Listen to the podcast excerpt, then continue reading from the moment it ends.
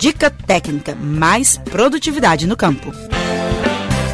Olá, amigos. Eu sou a Flávia Freitas, jornalista da Emater MG, e nosso podcast de hoje traz uma dica técnica muito útil para o produtor rural. Seja para a produção de cachaça, rapadura ou açúcar mascavo, ou somente para complementar a alimentação do gado, a cana-de-açúcar é um cultivo presente na maioria das propriedades rurais. Mas para a implantação do canavial ser bem sucedida, é importante ter uma série de cuidados, desde a escolha do melhor local até os cuidados após o plantio.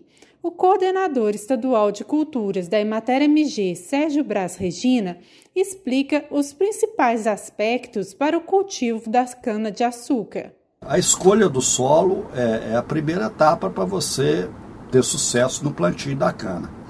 É desejável que esse solo tenha uma topografia plana ou no máximo levemente ondulada para facilitar a mecanização.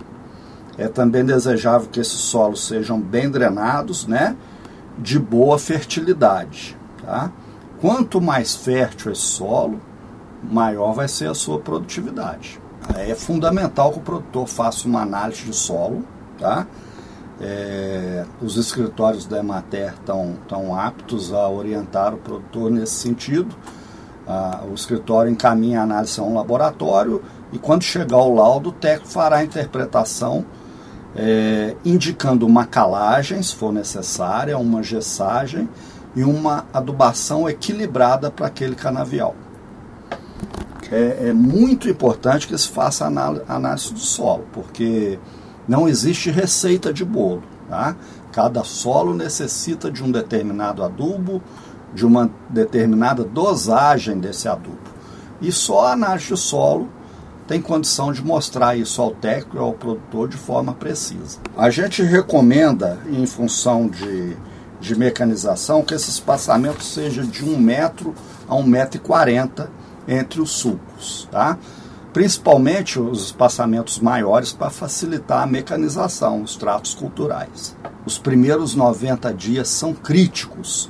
A gente não pode ter concorrência com plantas daninhas, com o mato. A gente tem que manter esse canavial sempre limpo, porque essa fase dos primeiros 90 dias, é, a cana com certeza perde com a competição com o mato, tá?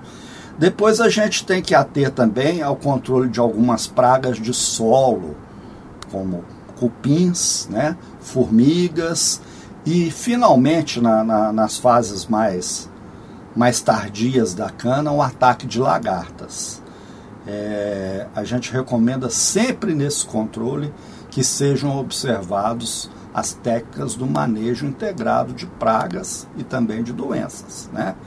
Ou seja, usando a, as armas que o produtor tem à mão, principalmente controle biológico, uso de variedades resistentes a, a doenças e pragas, monitoramento, enfim, o uso de produtos químicos sempre no último caso, mas se for necessário, o produtor pode abrir mão desse controle, desde que tenha uma assistência técnica que recomende para ele um produto registrado para a cultura e que ele tome todos os cuidados de segurança, tanto para o aplicador como para o consumidor desse produto. Sérgio Braz Regina acrescenta que a cana-de-açúcar tem seu primeiro corte entre 12 e 18 meses após o plantio. Na colheita, o coordenador técnico da Emater MG aconselha cortar o mais rente possível do solo para aproveitar melhor o teor de açúcar da planta e além do corpo da cana, chamado de colmo, as pontas também são úteis para compor a alimentação dos animais da propriedade. Já a palhada também tem utilidade, pois deve permanecer no terreno, onde serve para segurar a umidade e ainda acrescentar matéria orgânica no solo. O nosso podcast de hoje está chegando ao fim.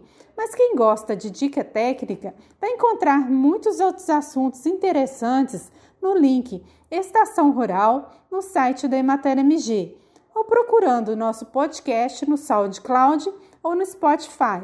Um grande abraço e até nosso próximo encontro.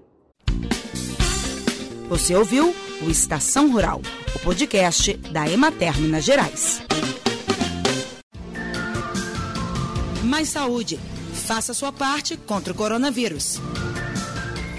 Olá, Vivemos uma crise muito séria na saúde pública. Enfrentamos um inimigo invisível, o novo coronavírus. Ele causa a doença Covid-19, que vem provocando centenas de milhares de mortes em todo o mundo. Enquanto os cientistas não descobrem uma vacina para nos imunizar, a melhor proteção é reduzir a disseminação do vírus. E isso é responsabilidade de cada um de nós. Sempre que possível, fiquem em casa. Mas, caso tenha que sair, use máscara de proteção para cobrir bem o nariz e a boca. Outras ações importantes são higienizar frequentemente as mãos com água e sabão ou álcool em gel a 70%. E não toque com as mãos no rosto. Se cuide e proteja quem você ama. Mais saúde. Faça sua parte contra o coronavírus.